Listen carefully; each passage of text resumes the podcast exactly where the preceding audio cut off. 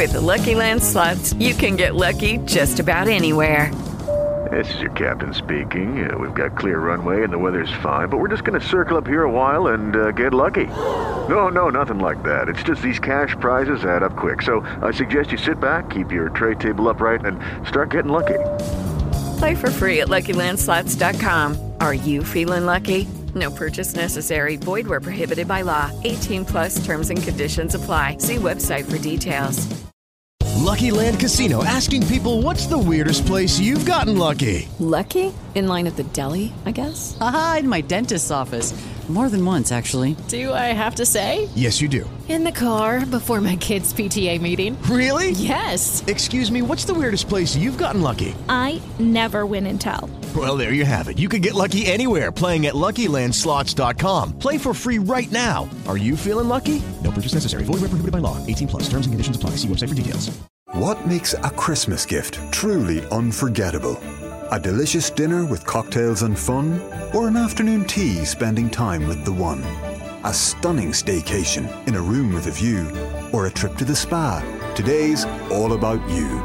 This Christmas, give the gift that never expires with a Hastings Hotels gift card. Unique hotels and endless possibilities. Some stays are worth the trip. Visit hastingshotels.ie. Son las 4 o las 3 en Canarias.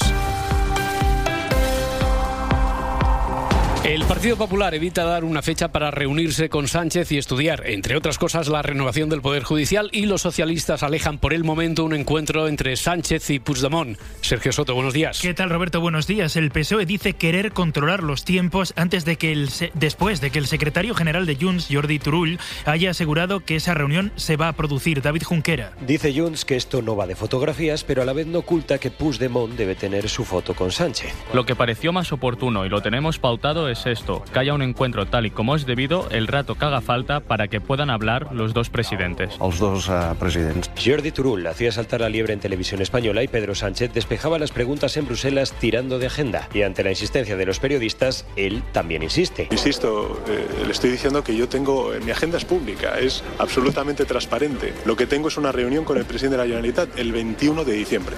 ¿Qué más? Responde sin resolver la incógnita y a otra cosa el presidente y mientras Turull da otra entrevista está en RACU para contar que el encuentro se pactó hace un mes y que el PSOE sabía que lo contaría este jueves. Uh, ho sabia, sí, sí, home, sí. Desde Ferraz lo que nos cuentan es que la comunicación es permanente con Junts, pero que esa foto sería uno de los mayores trofeos que se puede cobrar Puigdemont, por lo que el encuentro no sucederá en el medio plazo, aunque claro, nadie nos dice que entienden por medio plazo. La Unión Europea ha abierto las negociaciones para la incorporación de Moldavia y Ucrania. El presidente Zelensky lo califica de gran victoria. Además, el primer ministro de Hungría, Víctor Orbán, ha vetado la ayuda europea de 50.000 millones de euros para Ucrania en el próximo presupuesto comunitario y ha obligado a aplazar la negociación. Mientras, este jueves, Vladimir Putin ha asegurado que la guerra solo terminará cuando hayan cumplido todos sus objetivos. Informa desde Moscú Javier González Cuesta. El presidente ruso advirtió ayer de que llevará su guerra con contra Ucrania hasta el final porque confía en que Occidente la abandone. Putin se atrevió ayer a dar su rueda de prensa anual, a diferencia del año pasado, cuando se la saltó por los reveses del frente, y su primera movilización masiva. Esta vez el mandatario ruso ha sido claro, no ha cambiado ninguno de sus objetivos, que implican tomar el control de Ucrania y desmilitarizarla. Pero para ello tiene que flaquear el apoyo a Kiev. Estos regalos pueden acabar algún día, y aparentemente esto se está acabando, dijo Putin ayer, y aseguró además que no prevé hacer una nueva movilización. Sin embargo, pintó a sus ciudadanos una realidad que ellos mismos desmintieron.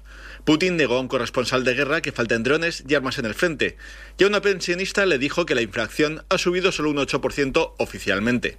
La jubilada hizo un recuento de la cesta de la compra y algunos productos básicos valían tres veces más que antes.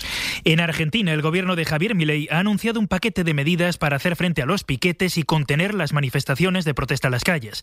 Anuncia multas y autoriza a la policía a disolverlas en caso de que paralicen una carretera o la vía principal de una ciudad. Enrique García. Sí, fue una de las promesas durante la campaña. Entonces Bullrich era candidata a la presidencia. Hoy ostenta el Ministerio de Seguridad, el mismo cargo que ocupó en el gobierno de Macri en cuya gestión destaca el conocido plan antipiquetes, una batería de medidas para reducir el número de manifestaciones en la calle, batería que ahora endurece. En orden no hay libertad. Y sin libertad no hay progreso. Con este argumento prohíbe las manifestaciones que corten carreteras y vías principales en las ciudades, anuncia sanciones y multas a los padres que lleven a sus hijos a marchas durante la jornada escolar y autoriza a los diferentes cuerpos de seguridad para... Van a intervenir frente a cortes, piquetes o bloqueos, sean parciales o totales. La ley no se cumple a medias. Ya hay respuesta del sindicato que aglutina a los trabajadores públicos que anuncian un recurso a la justicia. Los presidentes de Guyana y Venezuela han acordado esta noche no usar la fuerza en ninguna circunstancia en su disputa territorial por la región del Esequibo, rica en petróleo. Ambas partes dicen querer evitar una escalada de tensión. Irene Millán. El cara a cara entre Nicolás Maduro y su homólogo guayanés Irfan Ali se ha celebrado este jueves en Kingstown.